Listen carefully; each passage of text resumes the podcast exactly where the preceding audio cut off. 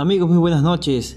Le traemos información de última hora. Asesinan a hombre en la Alborada, norte de Guayaquil. La tarde de este jueves 17 de septiembre se difundió un video en redes sociales en el que se muestra cómo un hombre vestido con un buzo, gorra y hasta mascarilla dispara a otro que se encontraba sentado en una banca. Tras balear por varias ocasiones a la víctima, el asesino huye de la escena. El hombre falleció de inmediato. Esta nueva muerte violenta ocurrió en la cuarta etapa de la Ciudadela Alborada, al norte de Guayaquil. El occiso fue identificado como Johnny Feijó, de 37 años de edad, el mismo que no registra antecedentes penales.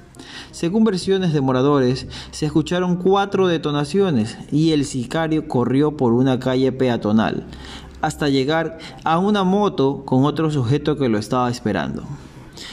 De acuerdo a Francisco Hernández, jefe de la zona 8, Guayaquil, Durán y San Borondón, de la DINASET, esta muerte está relacionada al tráfico de droga, puesto que en este sector se evidencia por las noches personas que deambulan por las esquinas y por los parques vendiendo sustancias ilícitas. Informó para ustedes César Ceballos.